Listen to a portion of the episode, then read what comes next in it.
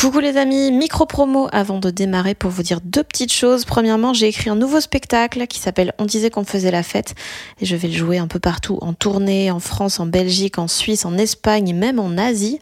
Euh, toutes les dates sont sur fannyruet.com. Et puis deuxième nouvelle, mon roman Bien sûr que les poissons ont froid sort en format poche le 2 mai et il sera dispo le même jour en livre audio.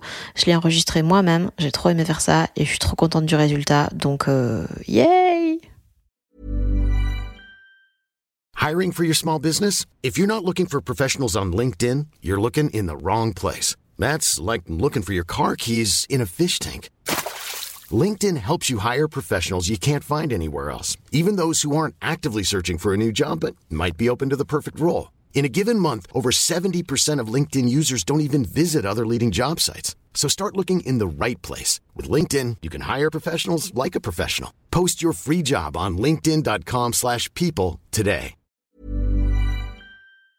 Pour chier dans quelqu'un, c'est toute une infrastructure pour moi. Où tu mets le corps, comment tu fais pour que... Oui, tu vois puis c'est petit, un larynx et tout, tu vois. Ouais. Salut, je m'appelle Fanny Ruet et vous écoutez Les gens qui doutent. J'ai toujours peur de tester, moi. D'être jugé, de m'exposer. Mais si tu testes pas, tu, tu construis pas. C'est, c'est une peur euh, nécessaire, quoi. C'est obligatoire. Ça, ça change pas. Après, t'arrives de plus en plus à mieux gérer cette peur. La peur, elle, s'en va pas. Et tant mieux d'ailleurs, parce que tu vis des sensations, quoi. Sinon, il y a pas de satisfaction. S'il y a pas d'obstacle, il y a pas de satisfaction, quoi. Yacine Bellous est mon invité dans ce nouvel épisode des gens qui doutent. Vous le savez peut-être, Yacine est une des personnes les plus drôles de France. Il fait de l'humour euh, assez surréaliste avec des dragons qui parlent et des chevaux qui meurent dans les chattes de toutes vos mères. C'est complètement absurde mais c'est très très drôle. Pour le petit historique, il a fait partie de la première saison du Jamel Comedy Club. Il a participé à pas mal de galas montreux. Il a joué dans Bref. Il a écrit plusieurs web-séries comme Le Trône des Frogs ou L'Histoire racontée par des chaussettes, qui sont euh, des vidéos qu'il fait avec des dos ou des marionnettes en chaussettes racontent des grands moments de l'histoire. C'est vraiment très marrant. Il a aussi écrit et réalisé un documentaire sur le stand-up qui s'appelle Voulez-vous rire avec moi ce soir, qui est dispo sur Netflix, où en fait il va parler à des humoristes du monde entier comme Bill Burr, Blanche Gardin, Eddie Izzard, Mike Ward et plein d'autres pour voir comment l'humour traverse les frontières. Et là, il se trouve que depuis quelques mois, Yacine est en pleine écriture de son prochain spectacle, donc fin de l'été dernier. Je l'ai invité au Kings of Comedy Club à Bruxelles pour qu'on puisse roder quelques blagues ensemble. Et forcément, bah, on en a profité pour enregistrer un épisode des gens qui doutent et parler de plein de trucs de comment s'habiller sur scène, euh, ce qui peut paraître vraiment euh, bête, mais en fait c'est pas toujours facile euh, d'être à l'aise dans ses vêtements et dans son corps sur scène. De son projet de triptyque de spectacle dont il a déjà sorti le premier volet 2021, d'écriture, de comment il a modifié certains sketchs pour les faire rentrer dans un spectacle qui a un fil rouge, de comment on écrit de l'absurde, de la peur de tester des nouvelles farces et de la façon dont ses blagues évoluent au fur et à mesure des scènes. On a aussi parlé de ses meilleures insultes, il est très très fort là-dedans, euh, des prochains épisodes de l'histoire racontée par des chaussettes, de l'importance de reposer le cerveau du stand-up. Et il m'a raconté un des plus gros beats de sa vie en anglais dans un bled au fin fond de l'Allemagne où il était programmé entre un jongleur et un cracheur de feu. J'espère que ça vous plaira. Du coup, je me rapproche un peu pour avoir un peu de mou de micro set, en fait, pas Voilà, parce que sinon ça veux. Sauf si vraiment euh, c'est pas possible. Vu que mon anxiété c'est de sentir mauvais. En fait, cette veste sent vraiment mauvais. hein. Euh, Ah ouais Un peu, un peu, vite fait. Tu sais, le- quand euh, la lessive, tu l'as euh, pas sortie Assez assez, vite, vite, ouais. et ça sent un peu l'humidité, un petit peu. Elle est pas au stade maximum de ça, Mm. mais elle est au stade du début prémisse. D'accord. Donc faut être Vraiment les vigilant. 10 minutes de trop. Cette veste, voilà, faut être vigilant avec cette veste. Ouais. Faut pas la mettre partout. D'accord. Je jouerai quand même avec parce que je me sens bien avec une veste sur scène, mais Ah ouais, t'as pas chaud? j'ai chaud. Ah. J'ai chaud, mais je me sens mieux avec une. Je sais pas pourquoi. J'ai toujours eu des problèmes d'habillement, de stand-up. Ah ouais? Je te jure. J'ai toujours eu des questions sur les vêtements. Je sais pas, j'ai jamais su m'habiller correctement. Moi, au début des, le podcast a commencé là, d'accord. Ok. Non, mais là, euh, je couperais. Non, tu fais ce que tu veux, mais on peut commencer comme ça. Hein. Ça fait très américain, ça fait très. euh, euh, oh, it's on, alright, ok. Vous là. Euh, D'ailleurs, la première fois où j'ai acheté un vêtement spécial pour le stand-up, c'était en Belgique, et c'est Amel Chabi qui me l'a choisi, parce que moi, je m'habillais. Il faut comprendre que moi, j'étais à l'université Paris 8. J'étais à l'université, euh, et donc, euh, en gros, c'était un truc où euh, si on faisait du théâtre, c'était un peu babos, quoi. Mm. Et donc moi, j'ai jamais fait attention à ma manière de m'habiller, vraiment.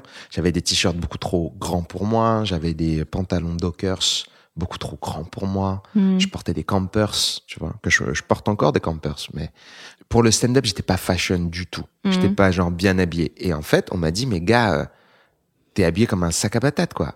C'est n'importe quoi. Et comme tu joues devant des gens, faut quand même qu'il y ait un peu de d'élégance ou une Mhm. sorte de respect du public. Ce qui est une idée fausse, hein, parce que voilà, tu t'habilles comme tu veux en vrai.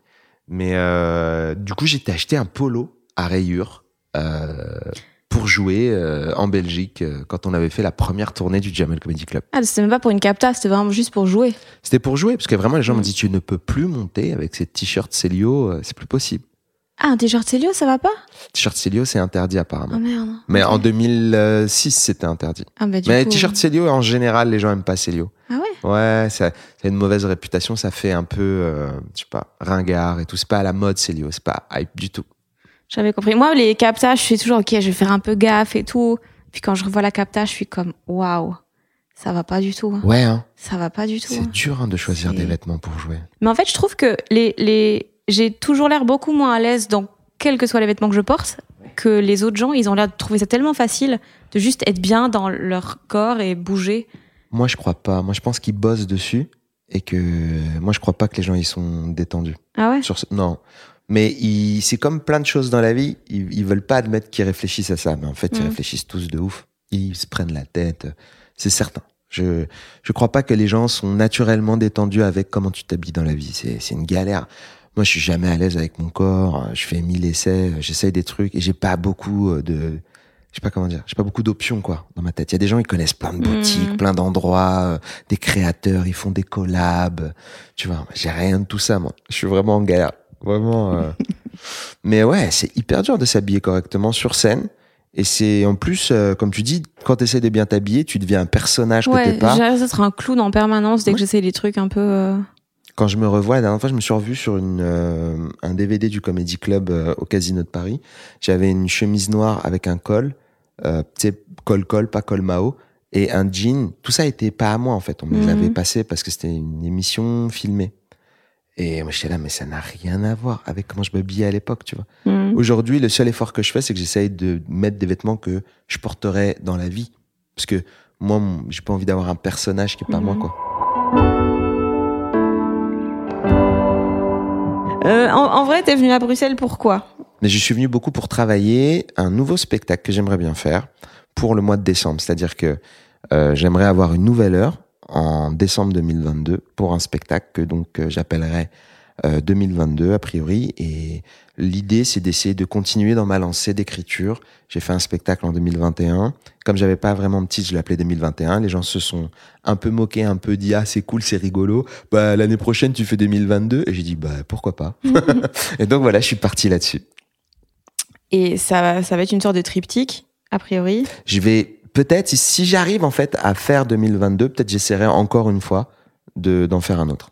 Puis- Mais tu vois, je ne sais pas, je reste modeste. T'as vu Mhm. Je doute. C'est le c'est le bon endroit. Euh, je je respecte vraiment le fait que c'est très très très possible que ce soit pas bien. Hmm. Mais a priori, je vais pas lâcher l'affaire jusqu'à voir le résultat.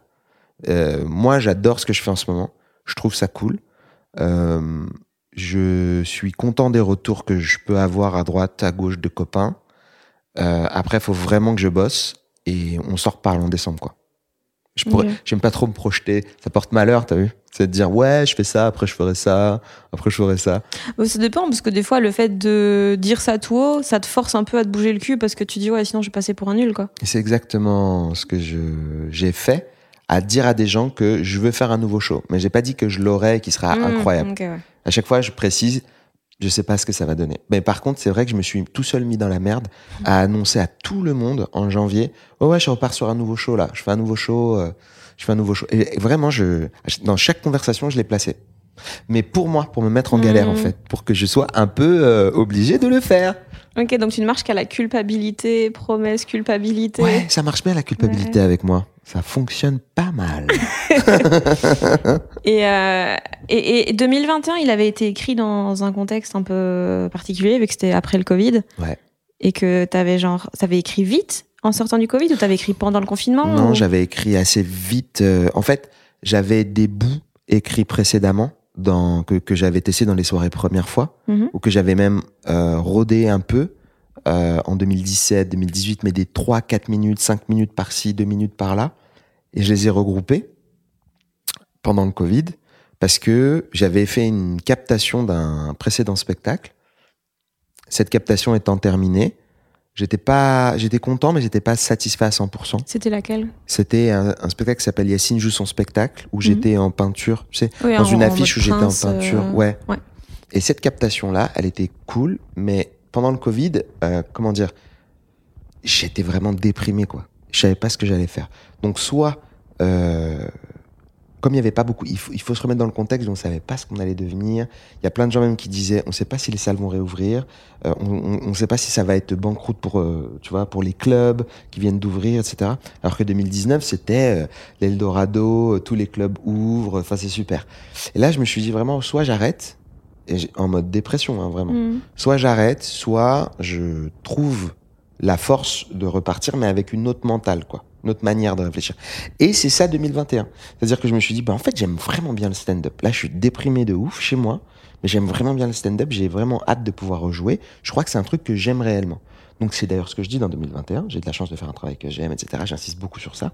Et, et le, l'intro du truc, c'est ça. Je suis trop content de rejouer mais j'avais pas de spectacle. Donc j'ai été euh, rechercher des bouts que j'avais rodés. J'ai cherché des bouts que j'aimais bien. Euh, je devrais faire une dédicace à Freddy Gladieux parce que dans une interview il a dit ouais euh, euh, j'ai vu un spectacle de Yacine il y a longtemps en 2012 où il faisait un truc avec un dragon c'était incroyable c'était trop rigolo je comprends pas pourquoi il l'a pas capté ce truc là moi j'étais dans ma cuisine quand j'ai écouté cette vidéo qu'on m'a envoyée Mhm. et moi, j'étais là, ouais, c'est vrai. Pourquoi je peux capter le truc avec le dragon C'était rigolo. et j'étais là, eh bien ouais, je Freddy, merci, tu déchires. Mais il était pas dans la cuisine. et, et donc, euh, par cet encouragement indirect de vidéo, je me suis dit, putain, mais c'est vrai, mais j'ai du matos qui est rigolo. Mhm. J'ai des blagues qui sont fun, mais je les ai jamais filmées. Réfléchis à ce qui, ce qui t'a fait kiffer ces derniers mois. Pourquoi pas agglomérer le tout et voir combien de temps t'as. Et après, en fonction de ça, combien de temps il te reste à faire. Et franchement, j'avais pas mal de temps, en fait. J'avais à peu près la moitié du show. Mais pas organisé, pas bien Mhm. fait, pas bien rodé, en fait. Pas bien fluide. Il y avait pas des rires tout le temps, etc. Comme nous, on aime bien, tu sais. C'est, c'est dur de faire genre besoin de se rassurer sur le fait que Ben les gens ouais. nous aiment Tu toutes vois les 10 secondes max. non, mais ouais, tu vois, t'es- qu'il n'y ait pas trop genre deux minutes où il n'y a, pas, Ouais, y a ouais. pas un rire, il y a toujours une petite blagounette en plus, tu vois. En général, les comiques aiment bien, en tout cas. Mhm. En général. Donc, euh, à partir de là, je dis, eh, peut-être tu peux partir de ça comme base et let's go, on voit ce qui se passe, quoi, on tente. Et j'ai avancé bon an, mal an, en me disant, euh, on, va, on va voir, petit bout par petit bout, sans mettre la pression. Euh, ou en tout cas, la seule pression que j'avais, c'était l'ambition de le faire. C'est exactement ce que je dis là avec 2022. c'est J'aimerais vraiment bien le faire. Mhm. Mais si ça n'arrive pas, j'accepterai. Mais je vais tout faire pour le faire. Et je vais tout faire pour que ce soit le mieux que je peux, avec toute l'énergie possible. Et ça a marché. Ça qui était cool, c'est que 2021, euh, tout a été fait de manière extrêmement artisanale. Et j'en suis très heureux. C'est-à-dire que j'ai écrit euh, des bouts euh, dans première fois. J'ai pas d'auteur, j'ai pas de gens en plus. J'ai, tu vois, je, première fois c'est moi-même qui organise la soirée. Donc si tu veux, c'est aussi une part de moi qui fait que je me suis donné l'outil pour Mhm. créer le truc. Euh, et, euh, et ça m'a permis d'agglomérer des bouts que j'ai rajoutés à cette 20-30 minutes que j'avais déjà. Ensuite, euh, je me suis organisé des dates à droite à gauche, mais en totale indépendance, parce que je suis en indépendant, moi. J'ai pas de prod. Ah, pour le, le spectacle complet aussi? Ah mais ouais, Ah, c'est moi qui ai tout organisé tout seul.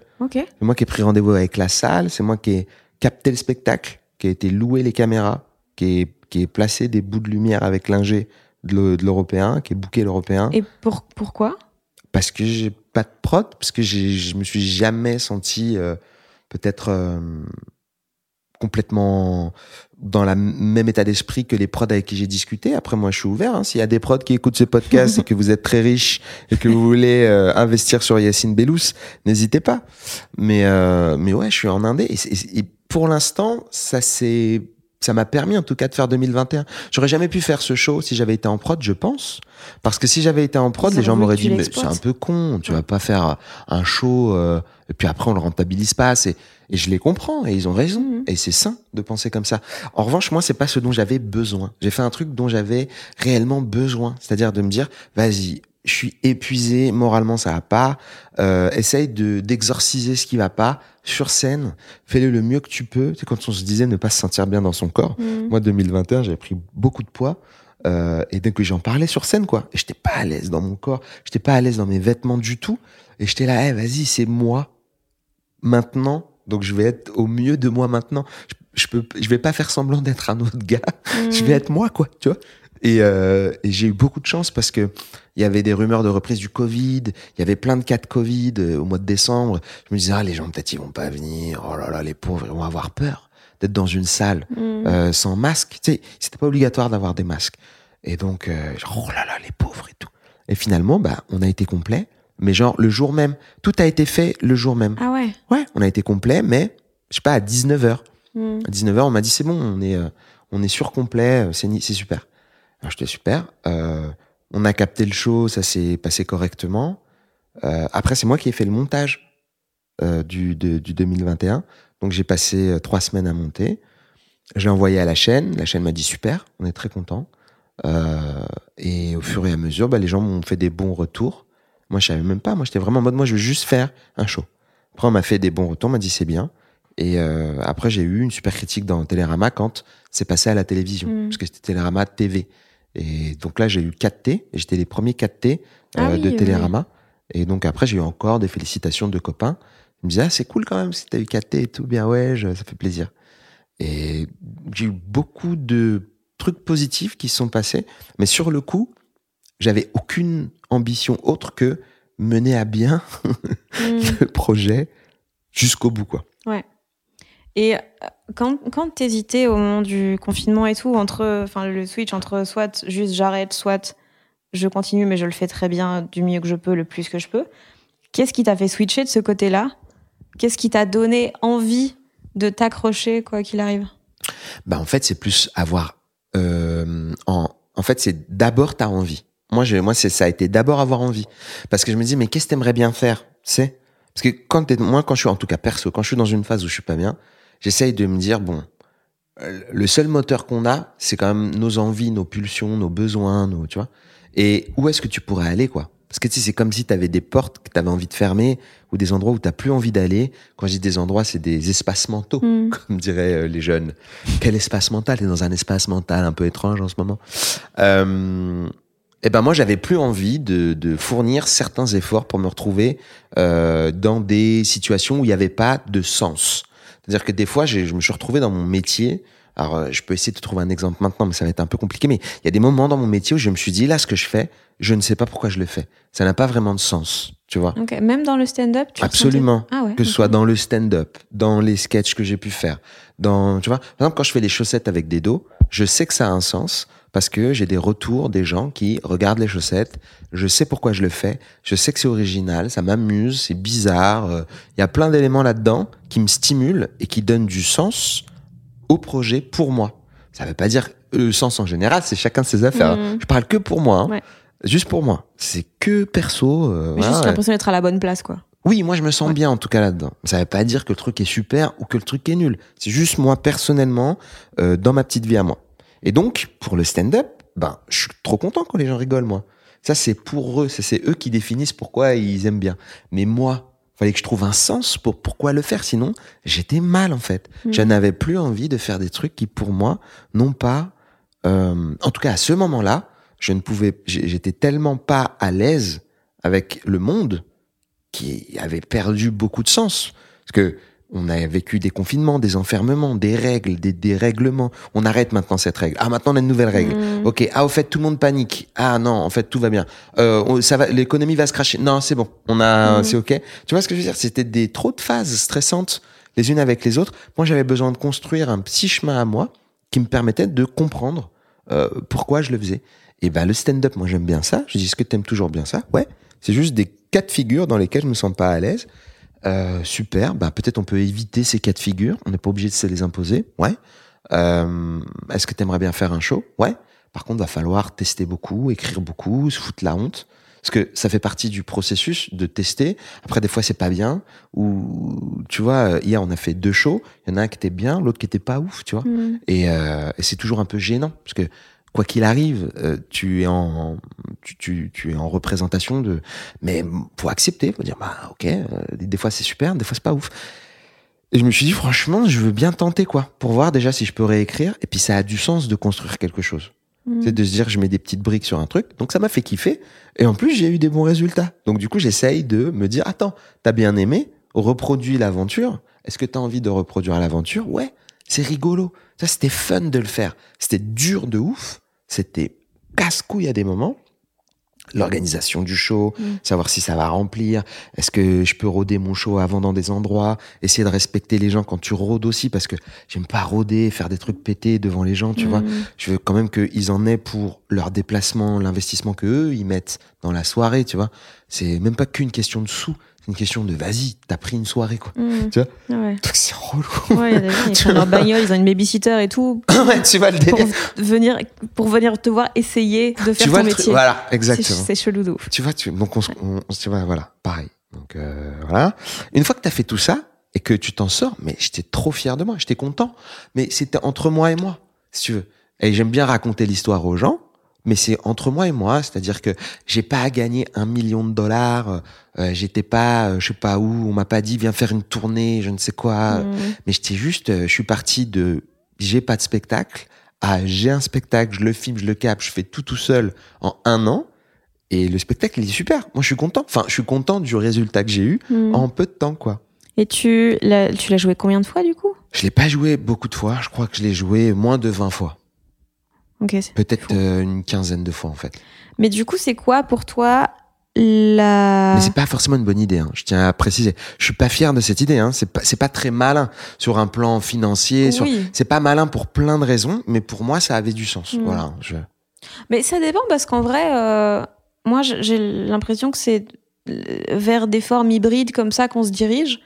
Parce que euh, ce truc de tu fais ton premier spectacle, tu le joues pendant 5 ans parce qu'il faut que tout le monde apprenne à te connaître, machin, puis t'en refais un deuxième. Enfin, c'est, ça va vite saouler les, les comédiens, j'ai l'impression. Je sais pas, je, je, c'est possible, mais je crois qu'il y a des gens qui, se- qui se qui se portent bien dans cette économie-là. Moi, je suis, je, euh, j'ai pas l'impression d'être tout à fait pour le moment, en tout cas euh, prêt pour euh, euh, pour ce chemin-là. J'ai essayé de l'emprunter. Hein. J'ai Mhm. essayé euh, d'avoir un show. euh, J'ai essayé de jouer le le jeu du truc. Mais j'ai- quand tu disais t'étais mal dans tes vêtements, bah, j'avais l'impression. Là, je me suis jamais aussi senti moi que que là, parce que surtout en fait, il y a que, en fait, là, tu parles d'un truc où il y a toute une équipe autour de toi. Et c'est vraiment, tu décides si t'es artisan ou si tu travailles avec, euh, Mm. je sais pas, un staff, quoi. Ouais. Et moi, j'ai plus l'impression d'être un cordonnier sympa, mais qui fait de l'oseille. Les cordonniers, ils gagnent bien leur vie, hein. Euh, tu vois Je leur souhaite. mais ouais, mais euh, si t'es un bon cordonnier, c'est sûr que tu gagnes de l'argent. Si t'es un bon, euh, si, si t'es un bon artisan, tu peux gagner de l'argent. Parce qu'après, il faut savoir où vendre euh, ce que tu produis. Il faut savoir, euh, tu vois, faire euh, la démarche d'être en indé. Mm. C'est être indépendant, c'est compliqué, mais tu peux gagner euh, de quoi vivre. Moi, je pense. Il y, a, y a pas de raison. Donc, euh, c'était peut-être pas un bon exemple les cordonniers, parce que c'est vrai que il y a plus beaucoup de cordonniers, mais moi, j'aime bien ce délire de, de l'artisanat. C'est comme ça que je vois le truc pour le moment. Maintenant, je sais qu'il y a plein de gens qui kiffent avoir des prods parce que Mm. tu vas avoir plein de conseils, tu vas avoir euh, un encadrement, mais tu vas avoir aussi plein de contraintes qui sont liées à l'argent, qui sont liées à des ambitions que tu comprends pas forcément. Puis il y a de la politique à l'intérieur de tout ça Mm. qui peut être très complexe à gérer si tu comprends pas. Moi, je comprends pas grand chose. Je suis un peu teubé sur ça, mais maintenant, j'assume vraiment bien. Je dis, je capte pas toutes les relations. euh, Ouais. Euh, Moi, perso, j'aime bien la prod, déjà parce que je, bosse avec des gens que j'aime vraiment en, en tant qu'humain. Et puis parce que c'est l'espace mental que ça dégage de ne pas avoir à penser, genre concrètement, que ça remplisse, que ça remplisse pas. Oui, pour moi, évidemment, c'est beaucoup mieux s'il y a des gens, mais c'est plus mon problème Bien sûr. à moi en termes de, Moi, risque. Et euh, c'est plutôt ouais, l'espace mental que ça dégage pour justement avoir plus de temps de cerveau pour faire d'autres choses et, et être moins stressé, quoi. Et je pense que c'est vraiment une question de de comment on est bâti soi-même Mm. et qu'est-ce qu'on aime, où on aime avoir de la pression, où on aime avoir des ambitions, ou tu vois. C'est euh, voilà. Et après, il y a des choses que moi, en indépendant, pour le moment, je sais pas encore faire. Donc euh, peut-être qu'un jour, euh, je demanderai de l'aide à une production euh, pour m'aider.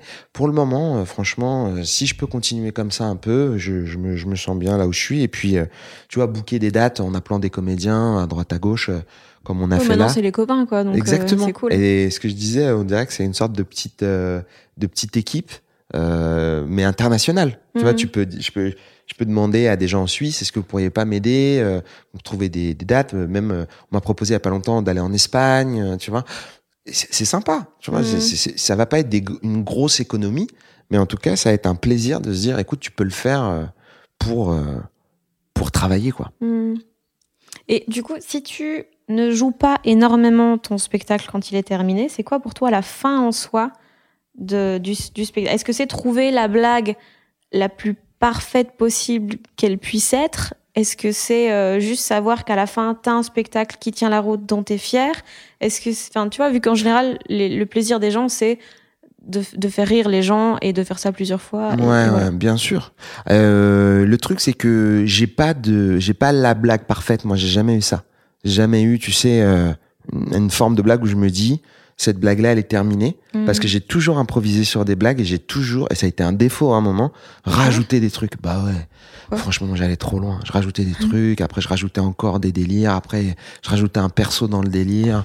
Tu sais, c'était vraiment au bout d'un moment, et je me disais, quand t'aimes pas la forme d'absurde que je fais, tu me détestes. Tu me regardes en disant, la putain de ta grand-mère, elle s'arrête quand ta blague, en fait? tu vois? euh, euh, paix, à mamie, mamie, paix à ton âme, c'est pas, c'est pas toi. Euh, c'est, c'est une expression. Euh, en gros, euh, bon, moi je dirais que c'est la captation, parce que si j'aime la captation et que je me sens bien, euh, je vais essayer de faire un format où je me dis le spectacle il tient debout parce qu'il il, il aborde plein de, de petits thèmes, plein de couleurs en quelque sorte de d'émotions. C'est pour ça qu'hier je te demandais quand t'as vu le, le set, t'as très gentiment euh, un peu regardé ce que j'ai fait. Je t'ai dit ça va, c'est pas glauque, et tu me dis non ça va, c'est pas glauque, tu vois. Mais en gros, moi, ça, c'est ça qui m'inquiète. Là, là où est mon inquiétude, c'est l'émotion et le, euh, comment dire, l'atmosphère dont va se dégager euh, le, le, le matériel que j'ai. Il, il va dégager quel type de, de vibes, quoi. À la fin, tu sors comment, quoi? Hmm. Tu vois, et si tu sors et t'es dégoûté, bah ouais, là j'ai envie de retravailler le truc. Tu sais, tu dis ouais, j'ai bien rigolé, mais par contre j'ai vraiment envie de mourir. Tu, tu je vais retravailler le truc. Alors que si tu dis ouais, euh, ça m'a désespéré, mais c'était positif en même temps, euh, bah ça me fait kiffer. Tu vois, là c'est un peu l'idée que j'aimerais pour euh, le spectacle. C'est un spectacle un peu désespéré parce que tout le monde l'est, mais en même temps cool dans l'idée de se dire, eh, c'est pas grave en vrai. c'est pas grave en Ouais, vrai. ouais. Je sais pas si ça, ça a un sens que je dis. Tu Oui, mais ouais. si, totalement. Le truc de, ok, il y a la guerre. euh, moi, si je dois aller à la guerre, je pourrais être très bon pour insulter les gens de manière cocasse. Ouais. Ça, c'est c'est typiquement un. Pour moi, ça représente un peu tout ton set, ce Ouais. côté. Il y a des trucs horribles. Voici des farces absurdes Ouais. sur un truc autour de ce truc horrible. C'est ça. Et tu vois, par exemple, les, ces, ces deux, ces deux blagues-là, elles étaient pas liées avant. Et j'ai pu le lier grâce à l'ambition d'essayer de créer une heure. Hmm. Mais avant, étaient pas liées. Avant, j'avais juste un set sur la guerre, des blagues sur la guerre, parce que quand il y a eu la guerre, tout le monde a été traumatisé, choqué. On a vu des images, on a eu peur, on était. Donc moi, euh, quand j'ai peur ou que je suis pas bien, je fais des blagues en fait. Hmm. Et donc, euh, hop, je fais un petit truc sur les blagues. Le truc sur les insultes, c'est un vieux morceau que j'avais de deux minutes de blague où je traite quelqu'un, euh, où je dis je suis dans les chats à toutes vos mères, tout ça. Et, et ce bout-là, je l'avais enlevé parce que les gens m'ai- aimaient pas m'entendre dire des grossièretés. Et maintenant, ça va mieux. Mhm. Maintenant, j'assume plus en fait qu'ils aiment, qu'ils aiment pas. Moi, je trouve que cette blague, elle me fait rire. Donc, je vais. Quoi, t'as trop un truc de trop gentil et donc quand tu dis Je des te jure, insultes. Ah je ouais te jure, vraiment. C'est un, c'est presque un handicap. C'est pour ça que je dis dans le spectacle, c'est bon, je suis pas sympa. euh. Genre, c'est presque un handicap. C'est-à-dire que les gens, ils aiment pas quand je dis des gros mots. euh, je sais pas, ça marche pas avec ma tête. Je sais pas, mais on m'a fait des, on m'a fait des retours. C'est pas moi. C'est les gens qui viennent. Moi, j'ai toujours dit des gros mots, même dans ma famille. Enfin, partout, j'ai dit des gros mots tout le temps, moi. Et des grossièretés, euh, des, des, des choses comme tout le monde, quoi. Et je sais pas, tu sais, il y a des trucs qui marchent pas avec ton, euh, comment on appelle ça, ton emploi. Tu sais, c'est comme au théâtre, tu vois. Hmm. Il y a des, je trouve les gens ils ont des emplois. Euh, moi, tu me mets dans un film pour que je fasse un mec euh, très costaud, euh, genre qui casse la gueule à tout le monde. Bon, va falloir quand même euh, que j'apprenne des chorés bien précises. Si tu pourrais, ça, je vais pas être crédible tout de suite, je vais pas Mm. être vraisemblable. Et apparemment, c'est pas vraisemble que je dise des tas de gros mots. J'en sais rien. Ils aiment pas ça, les gens. Ouais, mais tes insultes, elles sont quand même toujours tellement bizarres que ça va, je trouve. Voilà. Mais oui. Donc, voilà. Donc, du coup, du coup, je garde les insultes bizarres, tu vois. Moi, si je t'entends dire connasse, Ouais. je trouve ça bizarre. Ouais. Si je t'entends dire je suis dans les chats à toutes vos mères, Ouais, ça va. j'ai mis ça, c'est mon Yacine. ça, je savais que j'allais le trouver là. hein. Non, mais tu vois, euh, et voilà. Et ce que je voulais dire, c'est que en essayant d'écrire le spectacle, moi, ça m'a plu de de dire, ok, euh, il y a ce truc où j'insulte euh, quelqu'un ou des gens. À la base, cette blague, elle était à avec des super héros. Je disais, ouais, j'aime pas les super héros. En fait, je trouve qu'ils exploitent mal leur pouvoir. Par exemple, Batman. Moi, si j'étais aussi fort que lui, je kifferais insulter les méchants avant de me battre avec eux. Tu vois Hmm, parce que ça ferait un moment jouissif de tu te défoules. Eh ben, je, je l'ai changé et je l'ai collé avec le truc de la guerre avec moi dans un scaphandre, genre par balle, et ça me fait taper des barres parce que vu que je sais pas me battre, mais j'ai juste une qualité et ça sous-entend l'idée que notre peuple en France, même s'il y a des gens qui n'ont pas la capacité d'affronter, c'est en tant que peuple qu'on devrait affronter un ennemi extérieur. Et pas seulement l'armée, genre Dieu merci les gros bras, heureusement qu'il y a des gens qui savent tirer, tu vois. Mm. Je trouve que c'est trop valoriser la violence. Et je pense qu'il faut aussi essayer de valoriser Les la culture. mais ouais, mais les insultes, pour moi, j'essaie de dire que c'est une culture que j'ai Ouais. appris en Seine-Saint-Denis. Et c'est une culture qui existe et qu'on n'aurait pas sans le foisonnement intellectuel des jeunes de Seine-Saint-Denis. Ils sont ultra chauds en insultes. C'est pas partout en France où il y a des bêtes d'insultes. Après, il y a peut-être des bêtes d'insultes dans le Vercors, tu vois, de, de vieux fermiers. J'ai hâte de les entendre, mais je ne les connais pas. Et je suis passionné par cette euh, sous-culture-là. Est-ce qu'il pourrait y avoir un bonus euh, à la fin de 2022 où c'est juste un concours d'insultes entre plusieurs personnes, s'il te plaît? Avec les scaphandres. Ah ouais, on va le faire. D'accord. je vais faire passer un micro en disant donnez-moi vos meilleures insultes et tout. euh. Euh, Il y avait une insulte québécoise que j'adorais, c'est euh, m'a t'arraché la tête et te chier dans le corps. Je vais t'arracher la tête et te chier dans le corps. Ou je vais t'arracher la tête et te chier dans le cou, selon, tu vois. Hmm. Je trouve que cette insulte est incroyable. C'est à la fois très violent, à la fois gratuit. Et à la fois pas très propre. Et surtout, ça doit demander un transit euh, contrôlable, extrêmement. Tu vois ce que je veux dire? Parce que pour, euh, pour chier dans quelqu'un, faut avoir envie d'y. C'est toute une infrastructure pour moi. Où tu mets le corps, comment tu fais pour que. oui, tu vois? puis c'est petit, un larynx et tout, tu vois. Ouais. Faut- Donc, euh, pour ça que cette insulte, elle, il y a énormément de questions avec cette insulte.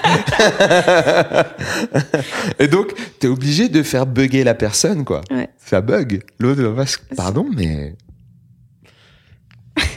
T'auras plein de problèmes déjà. T'auras un problème de fluide de ouf si tu m'arraches la tête. Il y aura du sang partout, mec. Ouais. Il y aura vraiment du sang partout. Un petit geyser, mais un peu comme les Mm. toilettes euh, de je sais pas où, là où t'as, Toilette t'as le petit japonaise. jet, euh, qui te nettoie directement. Là, t'es nettoyé par le sang et c'est. voilà. Euh... T'as- peur euh, toujours quand tu testes euh, des choses euh, vu- En fait, ça, ça doit être, je pense que ça doit être affreux de quand tu fais du stand-up depuis plus de 10 ans, de tester parce que les gens ils se disent Oh, il fait ça depuis longtemps, si c'est nul, c'est vraiment que sa vie est nulle à chier. Ouais. Euh, ouais, j'ai- toujours peur de tester, moi. J'ai toujours, toujours peur de tester et j'ai toujours peur de refaire des bouts qui sont neufs, que j'ai pas bien rodés. J'ai toujours peur, mais en même temps, si tu le, en fait, effectivement, parce que tu peux avoir euh, tout ce que tu veux comme répute, euh, lui il est rigolo, lui il est pas rigolo, machin. J'essaye de pas trop penser à ça, mais si tu testes pas, tu, tu construis pas ça, tu, tu vois? Ce que, ce que je veux dire, c'est que c'est- une peur euh, nécessaire, quoi. C'est Mm. obligatoire. Mais euh, c'est vrai que c'est paniquant. C'est enfin, c'est surtout que c'est inconscient. Donc, euh, une fois que même si raisonnablement tu te dis ouais, c'est bon, ça sert à rien d'avoir peur, parce que voilà, euh, bah j'ai quand même peur d'être jugé, de m'exposer. Ultra peur, ouais. C'est ça, ça change pas. Après, t'arrives de plus en plus à mieux gérer cette peur, mais la peur, elle, elle s'en va pas. Et tant mieux d'ailleurs, parce que tu vis des sensations, quoi. Sinon, il y a pas de satisfaction. S'il n'y a pas d'obstacle, il n'y a pas de satisfaction, quoi. Si c'est genre, euh, au bout de deux ans de stand-up, tout ce que tu dis c'est marrant, c'est un cauchemar, je pense. Ça, ça s'appelle Mm. l'enfer. T'arrives sur scène, tu dis bonsoir. Mais, Et l'autre jour, j'étais dans un canapé. mais je pense que c'est le cas de, de pas mal d'humoristes euh, Sérieux? connus. Sérieux? Bah, j'ai l'impression qu'il y en a, les gens sont plus contents juste de les voir que de d'entendre leurs blagues en fait. Ah ouais? Bah, j'ai l'impression que quand tu des grosses stars, euh, Moi, je, je suis pas du, je suis pas sûr d'être euh, dans le même euh, ressenti par rapport à ça parce que euh, je pense que même quand t'es vachement connu, t'as un temps de, de, grâce, tu sais, de quelques minutes, hmm. genre cinq minutes. Mais après, si t'es pas marrant, euh, bon, tu peux. C'est pour ça qu'il y a eu des humoristes connus qui ont fait des passages et des spectacles même qui se sont pas, euh, euh, qui se sont pas, comment dirais-je, super super bien passés quoi. Que c'était pas des, des des spectacles qui cartonnent. Il y a, il y a des humoristes connus qui marchent pas des fois. Sinon, tout le monde marcherait tout le temps. Tous les connus euh, marcheraient tout Mais le j'ai temps. l'impression que les connus, une fois qu'ils sont connus, juste ils continuent à être connus. Bah moi je pense qu'il faut qu'il soit rigolo. En plus, moi j'ai déjà vu des gens vraiment connus. Euh, je parle de la génération d'avant. hein, je parle pas des, de même ma génération à moi. hein, je parle des grosses restas des années 90. J'ai déjà vu des gens connus ne pas marcher. Et je trouve que c'est tout à fait normal et c'est ok. Hmm. Voilà, je pense que c'est important. Par contre, je trouve que c'est à nous d'éduquer le public. Euh, éduquer, c'est un grand mot, mais disons de faire passer le mot au public que le spectacle vivant, c'est beau aussi, parce que tu peux assister à des bides, que l'exigence que les gens ont d'avoir obligatoirement des rires et de passer une excellente soirée n'a aucun sens si eux ne font pas un effort aussi pour participer à la soirée Hmm. parce qu'ils sont vraiment part de la soirée. Ils sont un, Mm. un gros morceau. Si t'as un public sympa, tu vois, première fois, les soirées première fois que je fais, souvent ça se passe trop trop bien. Même des fois, bon, bah, on n'a pas des passages incroyables en vrai. hein. Des fois, même les comiques, ils disent bon, mon passage, il était pas dingo dingo. Mais les gens, ils sont contents parce qu'il y a une atmosphère et, ils sont d'accord pour être euh, euh, moteurs. Hmm. Et dans les pays anglo-saxons, le public, il, il sait beaucoup, beaucoup ça. Il sait que s'il n'est pas moteur, ça marche pas. En tout cas, au début, quoi. Hmm. Alors, donc je trouve que avoir une grosse exigence et de se dire, bon, lui, c'est une rosta, j'espère qu'elle va me faire rire, ben, c'est comme faire l'amour et dire, ben, la personne est jolie, j'espère que euh, euh, elle va me faire kiffer, quoi. Mhm. Ben non, faut être, euh, faut participer, faut être dans l'histoire. C'est, c'est 50-50. Donc, euh, on peut pas juste attendre de la personne. Faut être un peu bienveillant, un peu petite ambiance. Tu sens que, euh, je sais pas, vous allez bien? Oui, tu vois. Pas à faire, euh, attends, j'attends de savoir si tu es rigolo. euh, Je vais te dire si je vais bien plus tard. C'est pas tes affaires si je vais bien. Enfin, faut, faut y mettre une petite part de soi, quoi. Hmm. C'est mon opinion. Et euh, j'ai- maté euh, il y a quelques jours le documentaire de Seinfeld, euh, Comédienne. Ouais. Trop bien. Bah oui et non. Ah, pourquoi? Bah j'ai j'ai assez bien aimé la partie avec Seinfeld, Ah, bah oui. mais Orny Adams, Hmm. j'avais envie de le jeter par une fenêtre et d'y mettre feu parce que il, Évidemment. donc c'est un, un- un comédien qui qu'on voit en parallèle à Seinfeld et qui j'ai pas encore fini le documentaire, mais là où j'en suis, il, il perce jamais vraiment parce que il passe son temps à se branler sur ce qu'il a fait avant, Ouais. sur les articles qu'il a eus, sur les critiques machin, et, et- et il est insupportable en fait. Et il- je pense qu'il cristallise vraiment tout ce que je déteste et tout ce que j'essaye de pas devenir.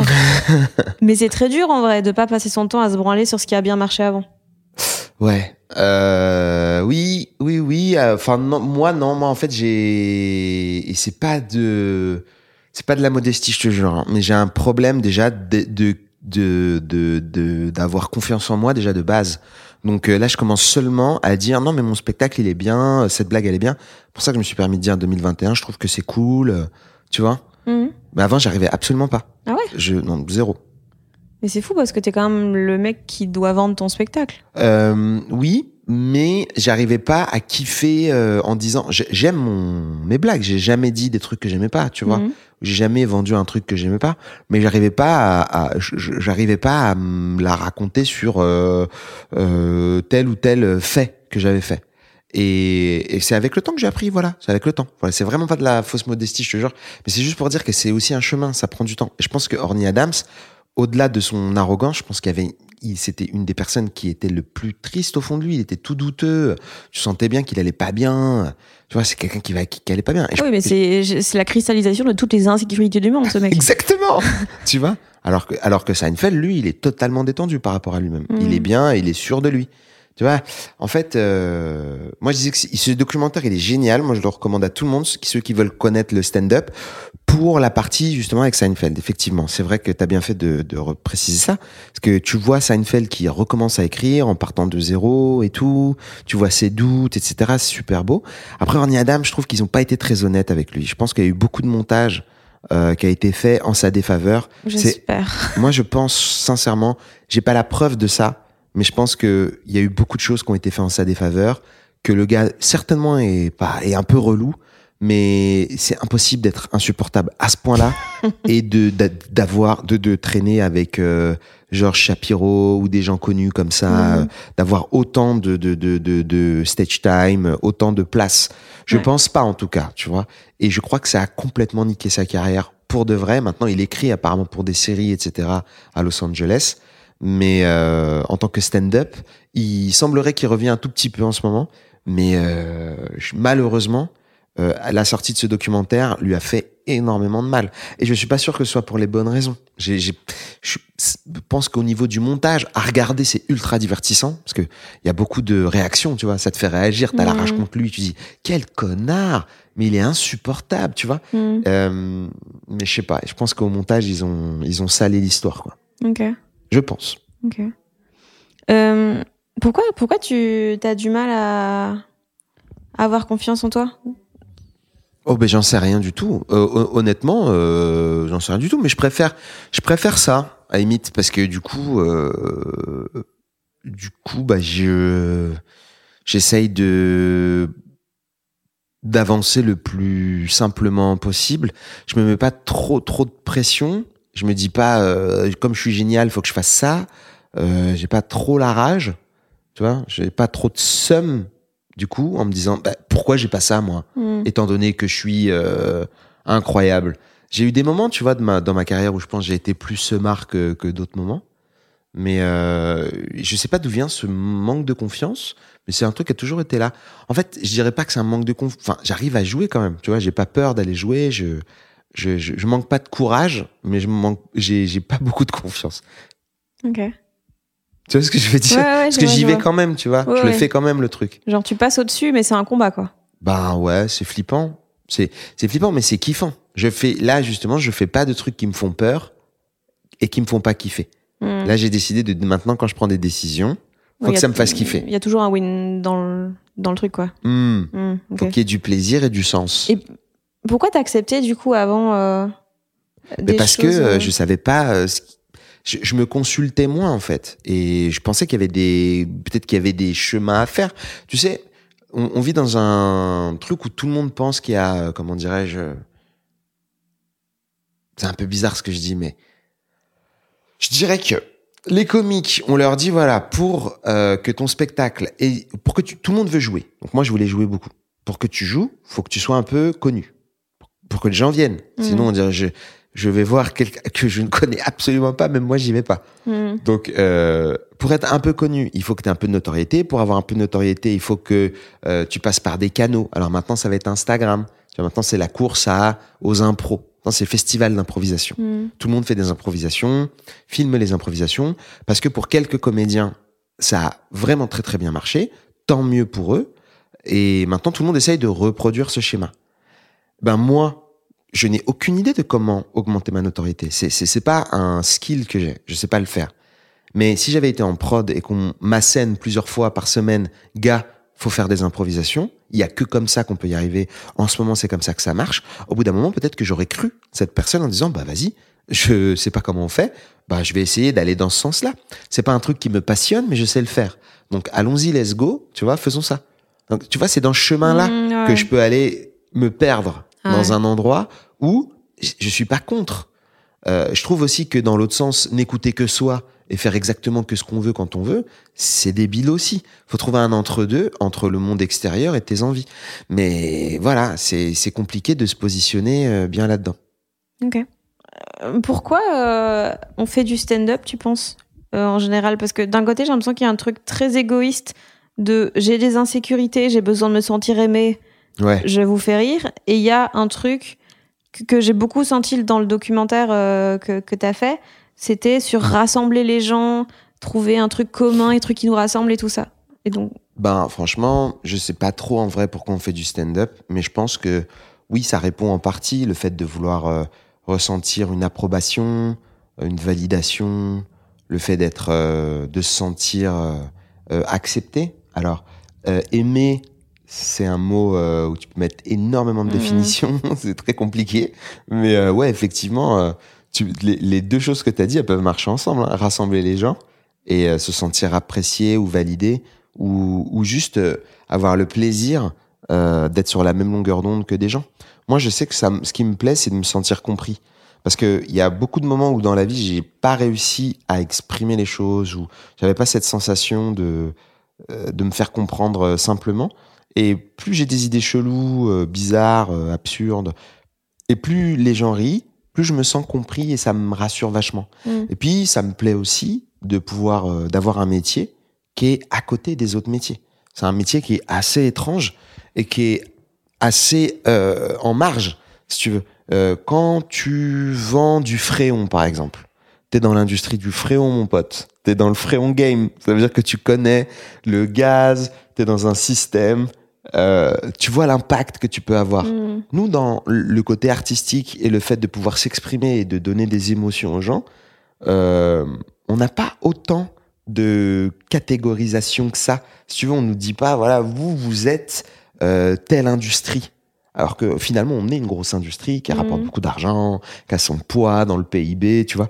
Mais il y a le plaisir d'avoir un métier qui est à côté un peu de la société. Parce que c'est de l'artisanat.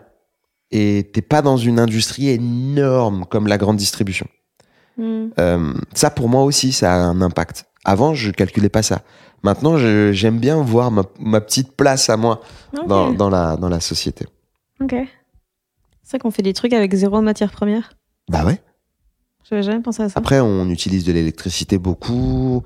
On a, à mon avis, on a un bilan carbone un peu nul, tu vois. Oh, sûrement. Mais, euh, mais ce que je veux dire, c'est que on est, on est un peu sur le côté. Et hmm. s'il y a bien des gens euh, qui ont une position un peu hybride, un peu bâtarde, c'est nous, quoi.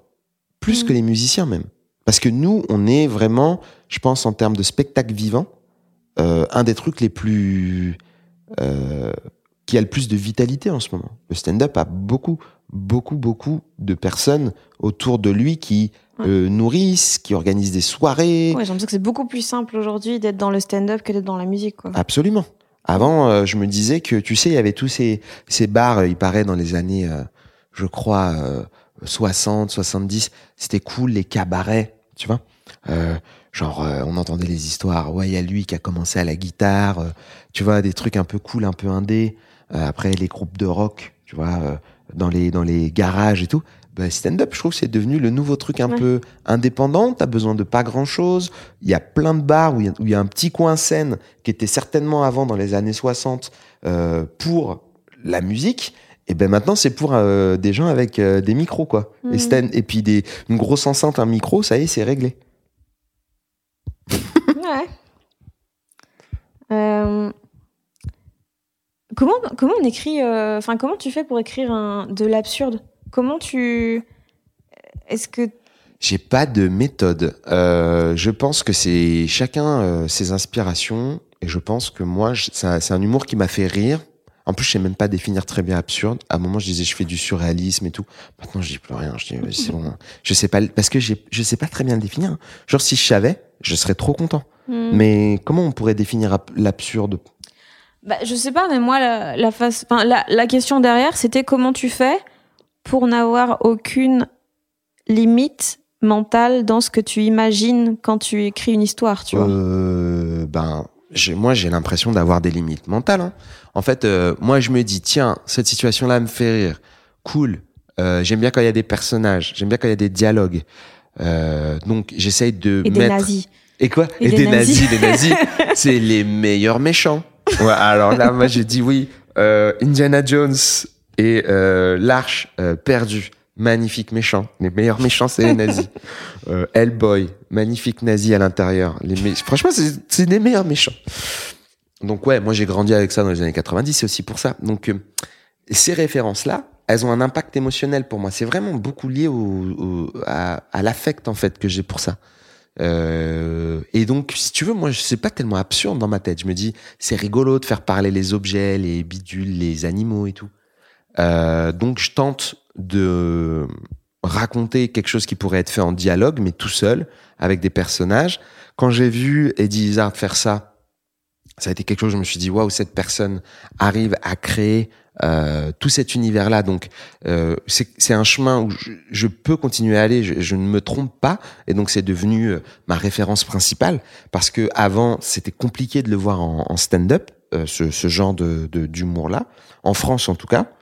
Et puis, euh, et puis les choses qui m'amusent réellement, c'est les Monty Python, euh, c'est les nuls qui faisaient des blagues complètement débiles. Mais j'adore les blagues pas absurdes aussi, tu vois. Mais voilà, j'essaye de pas me limiter quand j'ai une idée et les idées, elles pop vraiment sans, sans, j'ai pas de méthode de création d'idées, quoi. C'est vraiment, j'essaye d'écrire et l'inspiration, ben, ça vient des fois, des fois ça vient pas. Par contre, j'essaie de mettre une discipline dans l'écriture, au moins une fois par mois, d'écrire un certain nombre de blagues, etc. Ah ouais? T'as des, bah, pour bah, j'ai première, première fois? fois. Ouais. Donc ah ouais. en fait, je me suis, euh, première fois, elle a été vraiment créée pour que je me sorte les doigts du cul, quoi. Parce que sinon, j'étais complètement irresponsable en termes de création. Et c'est un peu, encore une fois, ça revient à l'artisanat, c'est de se dire, bon gars, t'es une petite usine à blagues, faut que tu produises. T'es t'es pas affilié à une grosse euh, industrie, t'es pas coté en bourse comme certains gros comiques énormes qui rapportent des centaines de milliers ou des millions d'euros. Euh, mais par contre, t'as ta petite usine à toi, t'as ton petit truc, t'as ta- c'est un atelier. Donc les matières premières, c'est les idées qui t'amusent, que les gens vont pas rigoler. Tu les apportes, les gens, tu- des fois tu dis des blagues et ils disent dégage de là avec ton histoire, on s'en fout. Ok, ça vous fait pas rire. Moi, je pense que c'est marrant. Je vais retourner travailler. Tu recommandes, tu recraftes le truc, tu travailles dessus, tu changes des mots, tu rajoutes caca prout, tu reviens avec des mots rigolos. Ah, ok, c'est bon, ça passe mieux. Tu vois, ça c'est possible parce qu'on l'a déjà fait dans le passé. Là où j'ai pas confiance en moi, j'ai hyper confiance seulement parce que je regarde le fait que je l'ai fait dans le passé. C'est pas parce que je me dis, ouais, je suis marrant. Je me dis pas ça. Franchement, quelqu'un vient me voir et me dit, mec, tu pues la merde, t'es pas marrant. Je dirais, t'as totalement raison. Parce que pour toi, je suis pas marrant. C'est totalement le cas. C'est réel, quoi. Pour le gars, je suis pas marrant. Donc, je peux pas me dire que je suis marrant. Je suis marrant pour les gens qui me trouvent marrant. Mais moi, tout seul, dans, ma- dans mon petit, euh, dans mon petit univers où je me dis, ce soir, je prends un micro, je suis obligé de regarder le passé pour me dire, pas, je kiffe, mais je l'ai fait déjà. Mhm. Je l'ai fait une- quelques fois, je peux le refaire.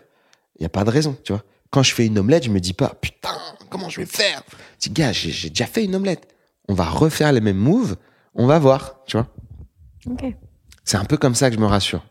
D'accord. Tu veux ma technique de rassurage. Ok, mais donc t'arrives à te poser vraiment devant une feuille et te dire ok maintenant j'écris euh, en 10 minutes. Euh, ouais, mais j'ai énormément de mal.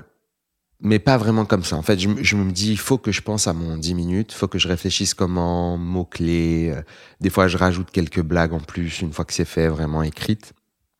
Mais je peux pas je me dire, je me mets devant une feuille, j'écris tout de A à Z, chaque blague. Euh, je ne peux pas. Je, je sais que je trouve des choses drôles, euh, ça m'amuse, et bien souvent, euh, sur scène, il y a une part d'inconscient, hein, il y a une Mm. part euh, mystique. Hein, je sais pas si t'es d'accord, mais euh, Oui, tu vois, il y a un sais truc. pas d'où ça vient, mais euh, Ah ben voilà. Et, ben, et ça, je pense que c'est dû à la peur. ouais. Tu vois? Bah voilà, Parce que super. tu réalises à quel point tu vas être une merde si personne rigole, donc t'es obligé de trouver. Exactement. Moi, bien souvent, ma première blague que j'ai écrite, elle est absolument nulle à chier. Je dis ma première blague, alors que je crois qu'elle est drôle, hein, évidemment. Mhm. Je dis, vraiment, j'insiste, je, je, je pense que c'est drôle. J'arrive, je suis sûr que c'est drôle.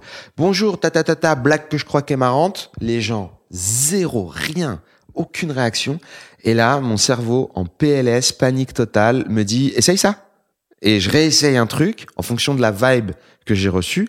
Et ça fait plus rire derrière Mhm. parce que mon cerveau m'a envoyé une- un truc de panique. Je pense que, quoi. ouais. voilà, je pense que mon talent, c'est d'être d'un, de, de- de- d'avoir une très faible euh, capacité à supporter euh, le, la tension, la tension, tu vois, ou le, le- les, les tu sais, c'est les gens drôles, ils aiment pas quand les gens se disputent, par exemple. Et ça s'embrouille et tout. Ah, moi, je vais faire une blague pour détendre l'atmosphère. Mhm. Moi, je suis très bon là-dedans. C'est ça mon talent. Plus que d'être marrant. C'est la tension, c'est casseur de tension, quoi. Il y a une tension, ah merde, ils, ils se regardent en disant, mais c'est de la merde ce qu'on voit. Qu'est-ce qu'on fait ici? Ah, bah, bah, bah, bah, ok, c'est bon, c'est bon, ça va. On a reconfiance maintenant, ça y est, on a reconfiance. Toi, t'écris? T'écris euh, devant une page blanche? Ouais, j'ai pas le choix pour les chroniques euh, inter. Je Ah suis ouais. obligée Ah, de. Comment j'admire les gens qui font des chroniques. Je trouve ça incroyable. C'est bah c'est c'est euh, c'est c'est horrible en fait. Quand tu penses à juste l'idée de devoir présenter chaque semaine 3-4 minutes de trucs que t'as jamais testé de ta vie, c'est horrible. Exact. Mais en fait, c'est un peu comme ça. C'est genre, ok, je l'ai déjà fait plusieurs fois et c'était bien. Et j'étais vraiment contente du résultat pour quelques chroniques. Bah, peut-être ça va faire la même chose, quoi. Est-ce que généralement tu es contente avant de dire la chronique? T'arrives à être contente avant ou c'est une fois que t'as fini la chronique et que t'as un retour sur ta chronique que t'arrives à être contente parce que finalement l'impact que t'as eu était positif? Euh, ça dépend parce que des fois, je suis contente de chroniques et elles marchent pas du tout. Ouais. Et des fois, je trouve c'est pas ouf. Et en fait, je les, je les vends assez bien dans le delivery pour que ça passe. Et donc, c'est, D'accord. j'arrive à être contente, mais des fois, euh, c'est pas bien euh, Ouais, je quand comprends. même. Donc, c'est Ouais, assez, c'est euh, ça dépend très fort. Euh, c'est pas genre, enfin, moi, ça me fait hyper peur de les, les courants d'humour un peu euh, alternatifs dans le sens où si ça marche pas, tu le sens mille fois plus fort. Genre si tu pars dans un truc un peu absurde ou un peu glauque assumé ou, ou n'importe quel, si, si les gens ils accrochent pas, tu dois te sentir encore plus seul Ouais, bah oui. de ouf parce Ouais. que t'as osé faire un truc différent Mm. Et personne te suit là-dedans. Ouais. Est-ce que du coup t'as déjà eu des hésitations à, à aller au fond, au bout de ton sketch parce Bah oui. que euh, Bah oui, euh, mais après, euh, c'est à toi de choisir, quoi. En fait, en gros, euh, soit tu restes avec la blague que tu connais et tu restes avec cette blague et voilà. En fait, ça dépend pourquoi tu fais les blagues, quoi. Moi, je dis, si tu, si t'aimes bien ton idée, à un moment donné, faut, faut, faut, faut, faut essayer, en tout cas, euh, de la défendre, quoi. Ben, Voilà. C'est un peu ce que j'essaye de faire là. Bien sûr, il y a des fois où je me dis, oh, c'est, relou de faire des bides, hein. C'est Mhm. relou de, les gens rigolent pas. Tu, tu, voilà, t'es- on est, mais en même temps, refaire le même set marrant tout le temps Ouais. euh, pendant des, c'est aussi très relou, tu vois.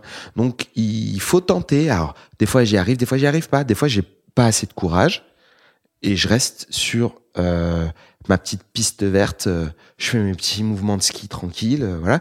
Puis des fois j'ai dis ah, vas-y c'est bon hors piste quoi, on y va, on tente le truc.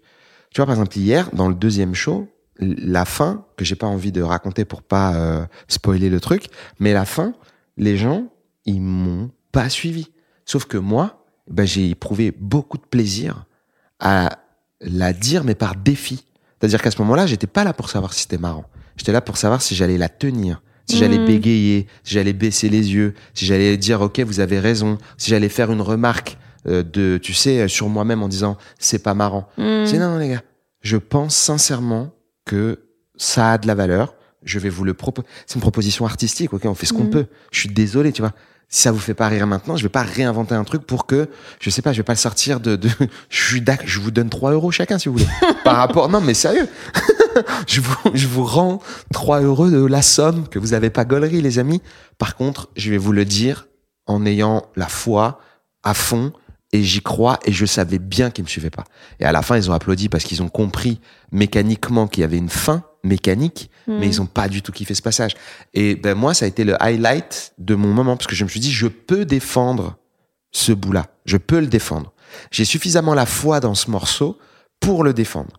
Parce que quand tu pars en hors piste et que les gens ne te suivent pas, comme tu le disais, t'es seul. C'est le désert. Ça ressemble à dans pourquoi je fais que des analogies de manga.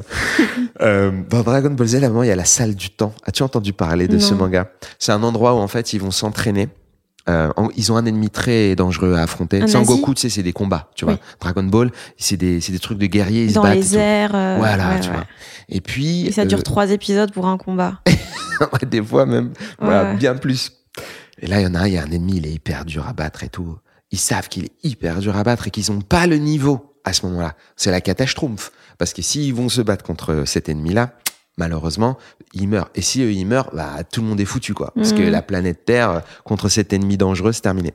Donc, ils décident d'aller dans un endroit qui s'appelle la salle du temps pour s'entraîner et pour euh, glow up, pour, euh, pour updater leur force. Et donc pendant qu'ils s'entraînent, le temps s'arrête? Pendant qu'ils s'entraînent, en fait, une seule journée passée dans la salle du temps pour nous, et ben dans cette salle, c'est une année. Ah ouais. C'est-à-dire qu'ils vont faire un an d'entraînement de bâtard euh, en une seule journée. Du coup, l'ennemi est en train de foutre la merde partout, il tabasse tout le monde, il détruit tout, personne l'arrête pendant 24 heures encore. Et eux, pendant 24 heures, et- mais cette salle, il y a rien. Tu rentres dedans, c'est tout blanc et le temps passe lentement et c'est relou et c'est épuisant.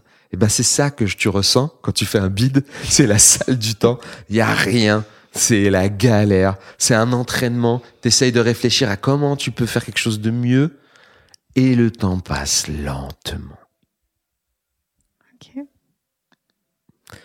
C'est la meilleure analogie de, de, de bide que j'aurais à proposer en 2022. Est-ce que ton documentaire, il- le fait de rencontrer plein de gens de partout, ça a changé ta façon de bosser ou de voir le stand-up? Ben, pas vraiment le documentaire, mais le, tous les voyages que j'ai faits, qui m'ont inspiré le documentaire, ça a quand même changé ma façon de voir le stand-up parce que ça m'a beaucoup euh, encouragé à être indépendant. Parce que j'ai vu qu'en Angleterre, ils avaient pas du tout les mêmes euh, manières de procéder. Ils marchaient beaucoup avec des managers et des euh, tour managers.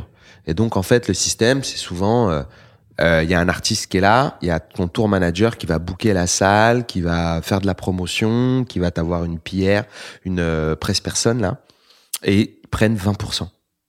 Donc, c'est euh, rien à voir avec la France. C'est-à-dire Mhm. que je sais pas comment, en fonction des productions, les contrats, les gens en France, les comiques peuvent être euh, salariés, etc. En Angleterre, c'est extrêmement libre en même temps. Je trouve que c'est peu 20%. Et donc euh, tout le monde est très très libre tout le temps. Mm. Et ils organisent tout en deux secondes. Et ils sont très euh, réactifs et malléables. C'est ce que j'ai vu en tout cas. Euh, donc ça, ça m'a beaucoup impressionné. Le festival d'Édimbourg que j'ai fait, où j'ai joué euh, une heure en anglais euh, pendant 26 shows, euh, à chaque fois j'allais voir des shows en plus, bah, ça m'a vachement impressionné parce que j'ai vu des gens qui arrivent en t-shirt euh, dans des salles de d'amphi de fac, reconvertis en salle de classe, mais pleines. C'est des célébrités, tu vois. Par exemple, une fille comme euh, Sarah Kendall, euh, qui était tout le temps euh, sold out, qui était tout le temps complète. Elle raconte des histoires. Mais il y a quasiment pas de blagues, quoi. Il y a genre cinq ou six blagues. Et elle raconte des histoires et c'est passionnant. Et les gens sont à fond. Et je me dit, non, mais une autre forme, encore plus basique que le stand-up, peut attirer du monde. Il y avait un mec qui faisait des poèmes de comédie, qui était hilarant. Toutes ces formes-là euh, m'ont beaucoup plu. On voit des choses qui sont des essais et qui sont artistiquement assez engagés. Mm. Euh, et ben en France, je te parle de ça, c'est en 2014. En France, en 2014, ben on n'en était pas vraiment à des essais engagés, artistiques, étranges. On était encore au blague misogyne, je pense. Je pense aussi. Ouais. Euh, mais ça évolue, ça avance, Mhm. et je pense que les, tellement de passionnés de stand-up et, et d'art euh, de scène que, que, que les, les, les choses vont évoluer et que tout le monde a envie que ça évolue en plus. Donc c'est cool qu'il y ait des chemins vachement différents les uns des autres. Euh, et et l'Angleterre, euh, aller en Estonie, euh, me retrouver dans une BMW avec la vitre euh, brisée, fêlée, dans la neige, faire confiance à un gars que je ne connais pas euh, pour aller dans un show qui est dans une boîte de nuit. Euh, non, c'était en Lettonie en plus. C'est-à-dire que l'Estonie, c'est un peu plus funky. La Lettonie, il y a vraiment un côté, euh, on sort encore euh, des, de la pression de l'ancienne URSS, tu vois. Euh, et ben, aller là-bas, jouer, que ça se passe super bien, euh, me taper des bars avec eux et jouer en anglais et faire rire des gens de là-bas, ben, ça m'a pas, je me suis pas dit, waouh, c'est incroyable. Je me suis dit, putain, c'est, c'est fou, en fait, le monde est grand, le monde est vaste, la France, c'est petit, euh, et en même temps, tout est proche, mais on peut penser différemment, et il faut croire en, en l'existence d'autres manières de penser, quoi. C'est un truc qui est dur à se rappeler quand t'es à fond Mm. dans une promotion et que tu dois enchaîner tous les trucs avec ton attaché de presse. Mais c'est un truc qui existe. C'est ça que ça- c'est ça qui m'a, ça m'a changé par rapport à ça. Et le fait de jouer en anglais, ça, te- ça te donne envie de- d'essayer de jouer un peu plus à l'international par la suite? Bah, je l'ai fait pas mal. Hein. Moi, j'ai été dans beaucoup de pays. Par contre, avoir une carrière financièrement viable, ça c'est un autre paire de manches parce qu'il faut, c'est des investissements. Euh, moi, j'ai joué. euh, en tout, j'ai fait 18 pays en français, et en anglais. Donc, du coup, moi, je suis très content de me rappeler ça. J'ai, j'ai- j'aime bien me dire que je peux rejouer euh, dans des pays en anglais euh, quand j'aurai envie. Parce que j'ai- j'aimerais bien faire une captation d'un show en anglais, par exemple, dans le futur, pour avoir une trace euh, de, de ce que j'ai fait. Euh, mon anglais, il est correct, mais il est pas incroyable, tu vois.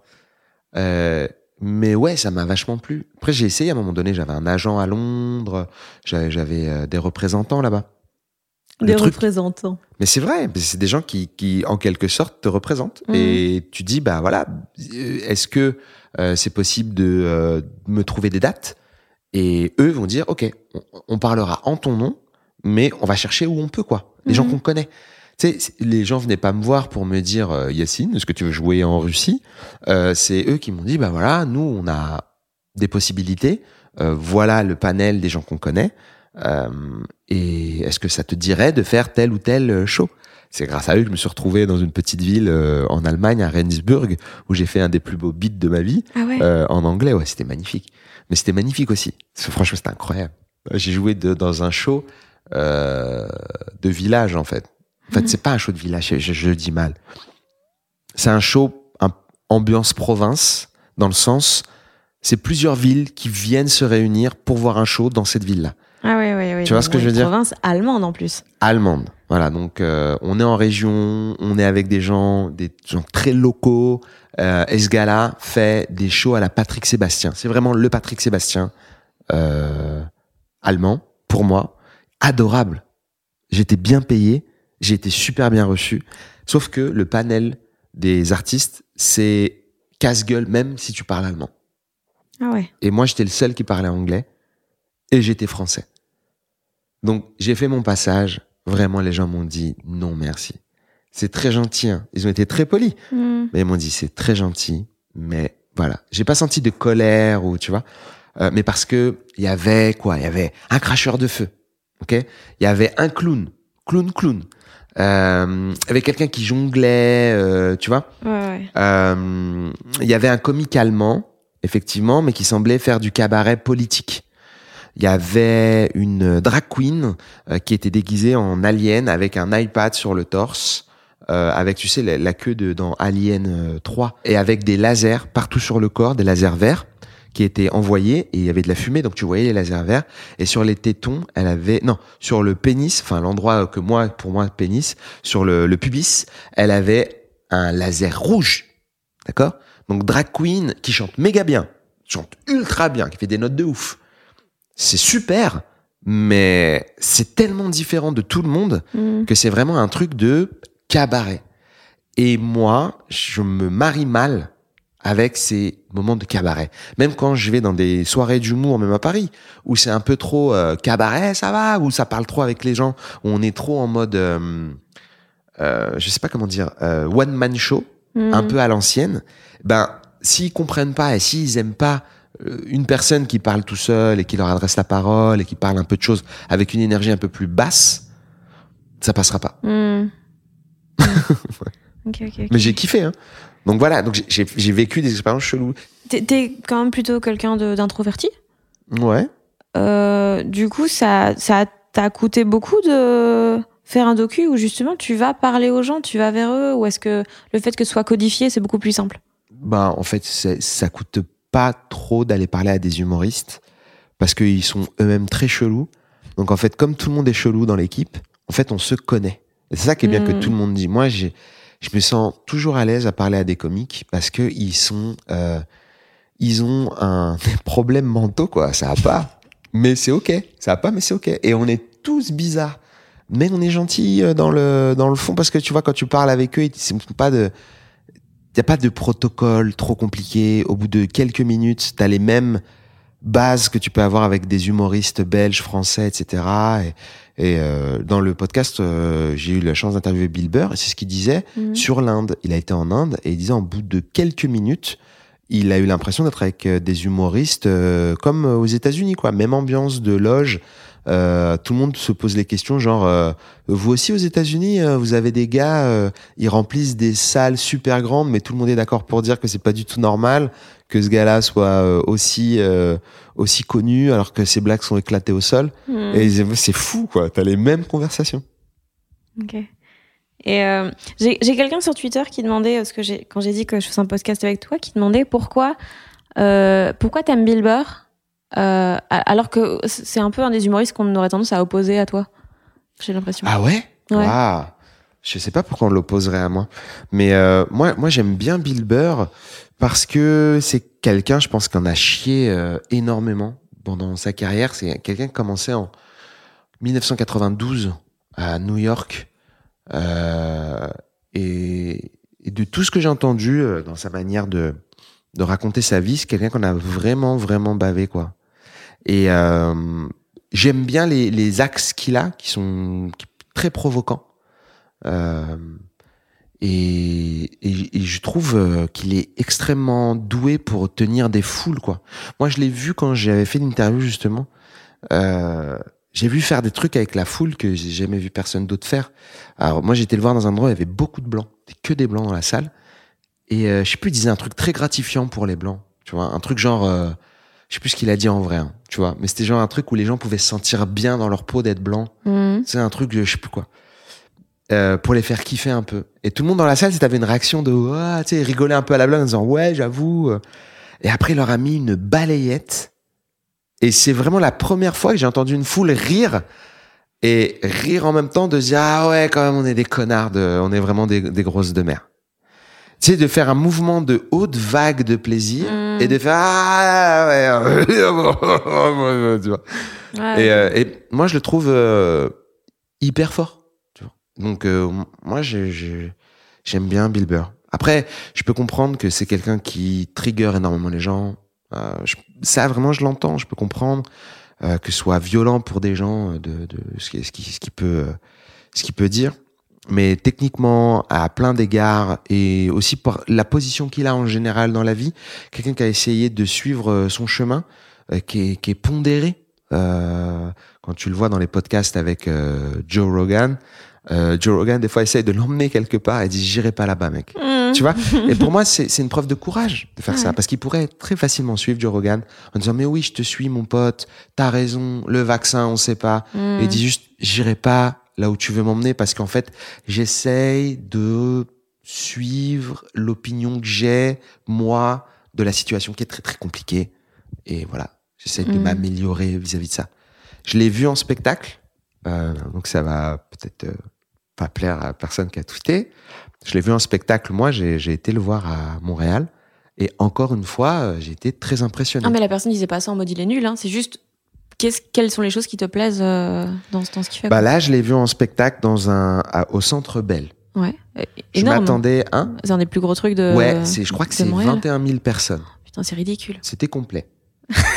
Ah. Et donc je l'ai vu au Centre Belge. Je m'attendais vraiment à pas passer un bon moment. Mhm. Mais comme Bill Burr, il vient pas en France, ben j'étais là. Moi, j'aimerais bien le voir en vrai. Enfin, c'est con, mais le stand-up, moi, j'aime bien le voir en vrai, quoi. Après, je me dis, ça va être nul dans un stade et tout. Et je déteste. J'ai peur des gens. Enfin, c'est Mhm. la foule. En plus, on était. euh, moi, j'étais tout en haut parce que c'était méga cher. Donc, j'ai pris une place à ma portée. Et j'étais méga haut, sa grand-mère haut de ouf. Ça fait peur et tu sais, j'étais terrifié. Enfin, ça, est-ce que tu peux tomber Tu sais, même là, je me dis, quelqu'un qui veut arrêter tout, il peut le faire.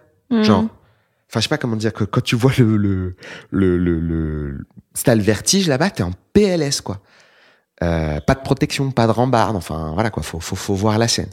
Je te promets, Bill Burr, il est arrivé et il a provoqué la foule. Il s'est moqué d'eux. Il les a tenus en haleine. Il n'est pas allé dans leur sens du tout. Euh, il a fait une très bonne blague sur euh, sur le Canada, comme quoi, euh, oui, ok, vous êtes les meilleurs blancs. On a compris. Vous êtes les meilleurs blancs du monde. Et oui, parce qu'ici c'est super, voilà. Il dit, mais je veux juste vous dire un truc.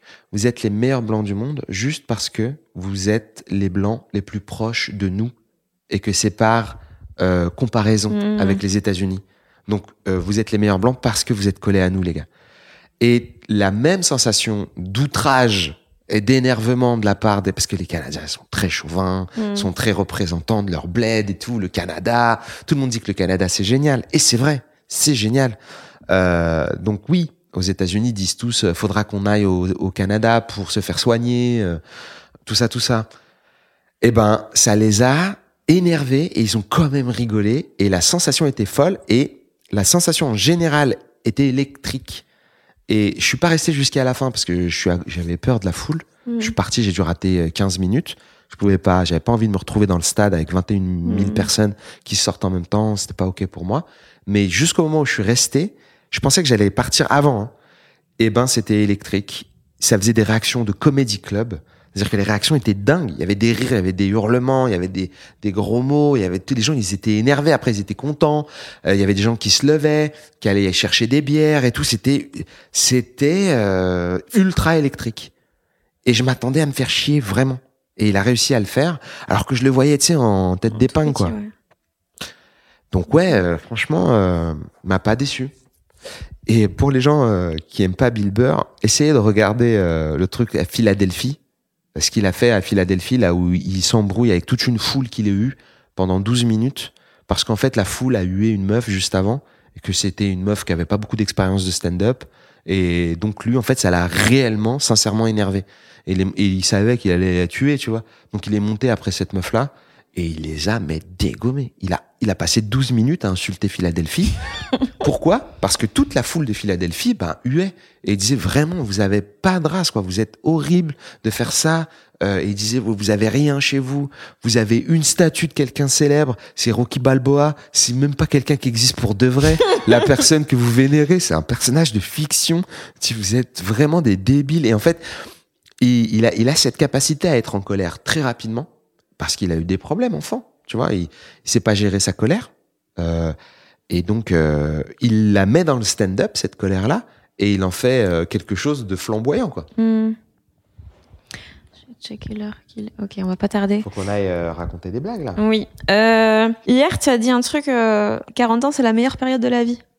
Ben, en tout cas, là, pour l'instant, moi, je suis content de mes 40 ans, tu vois. En fait, j'ai- je, je sais, je sais qu'à 31 ans, j'étais triste parce que je vieillissais.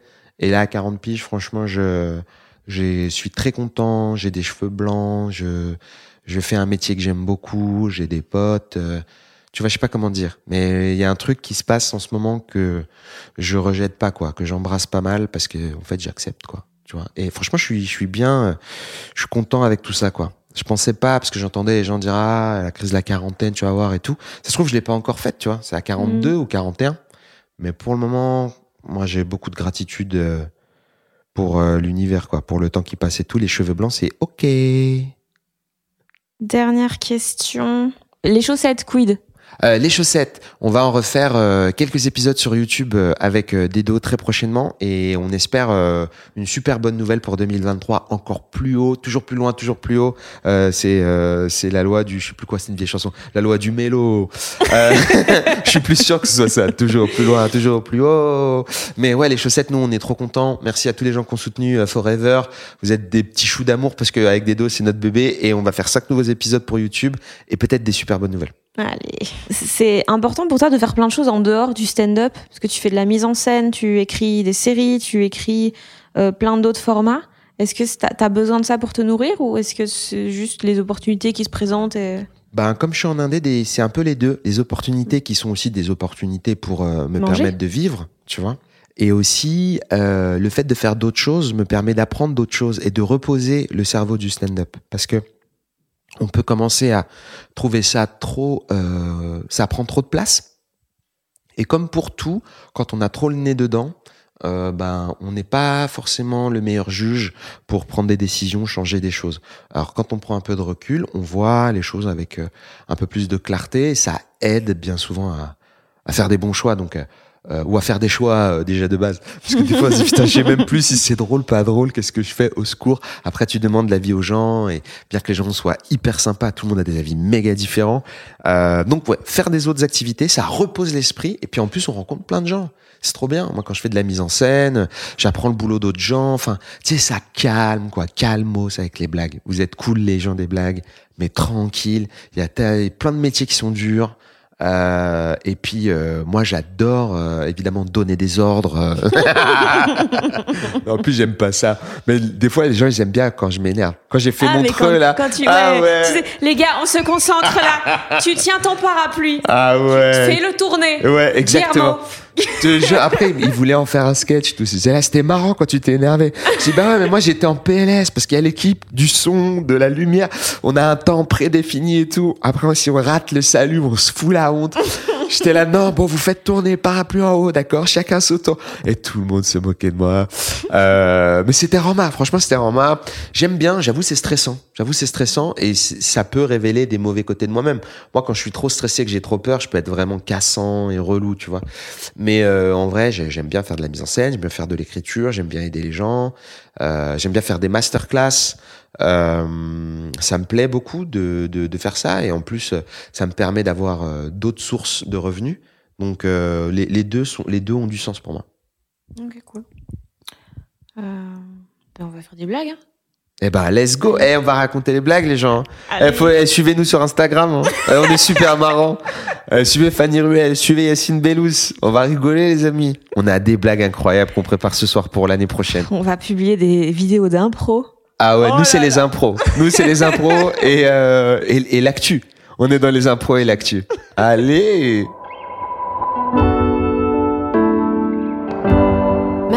D'avoir écouté cet épisode, j'espère que ça vous a plu. N'hésitez pas à vous abonner aux gens qui doutent pour n'en rater aucun. Et puis évidemment, ça m'aide énormément si vous mettez des étoiles, des commentaires sur Apple, Spotify ou si vous partagez le podcast. Dans la description, vous trouverez des liens pour suivre Yacine Bellous, aller le voir en spectacle et regarder ses vidéos ou son documentaire sur le stand-up. Je glisse également de quoi me suivre moi sur les réseaux, Fanny Ruet si vous voulez. Il y a des chroniques, il y a des podcasts, il y a des vidéos qui sortent assez régulièrement. Et puis évidemment, il y a la tournée qui a repris euh, toutes mes dates sont sur fannyruet.com. Et puis je précise, comme d'hab, que cet épisode a été mixé par le fabuleux Maxime Moitieu, à qui l'on doit également ce nouveau générique. Des bisous When you make decisions for your company, you look for the no-brainers. And if you have a lot of mailing to do, stamps.com is the ultimate no-brainer. It streamlines your processes to make your business more efficient, which makes you less busy. Mail checks, invoices, legal documents, and everything you need to keep your business running with Stamps.com.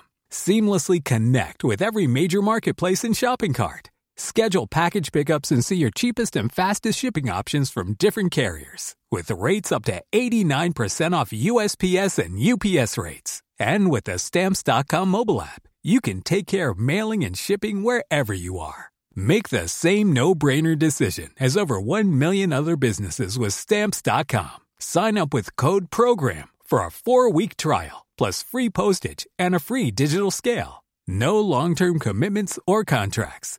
That's stamps.com. Code program.